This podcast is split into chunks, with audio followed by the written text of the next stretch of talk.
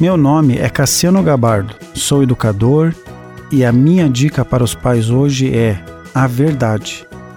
Romanos diz: Sede transformados pela renovação do vosso entendimento. Existe um ditado que diz: Existe a minha verdade, existe a sua verdade e existe a verdade verdadeira.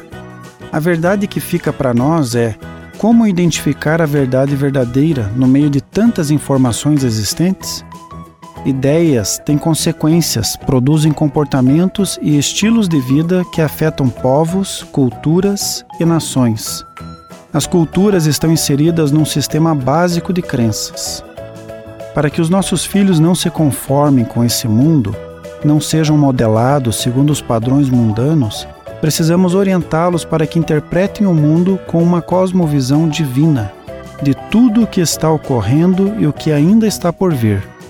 Possuímos opiniões sobre os diversos assuntos que nos cercam, mas como chegamos nas conclusões a que chegamos? Toda conclusão parte de uma premissa. A premissa são os primeiros raciocínios a respeito de um determinado assunto. É o que vem à minha mente primeiro. O que acontece na minha mente antes de uma argumentação? A partir de uma base ou de uma proposta argumentativa, nós construímos o nosso pensamento. O conjunto desses pensamentos são as lentes pelas quais enxergamos o mundo à nossa volta. Essas lentes representam a nossa cosmovisão.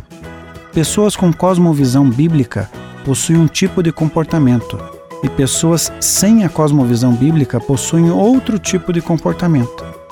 Qual comportamento que eu quero que os meus filhos tenham? Isso dependerá de quais ensinamentos que eles estão recebendo em suas mentes. Continue abençoado, você que me ouve e toda a sua família. Gente grande cuidando de gente pequena. Oferecimento Centro Educacional Seduca. www.seduca.com.br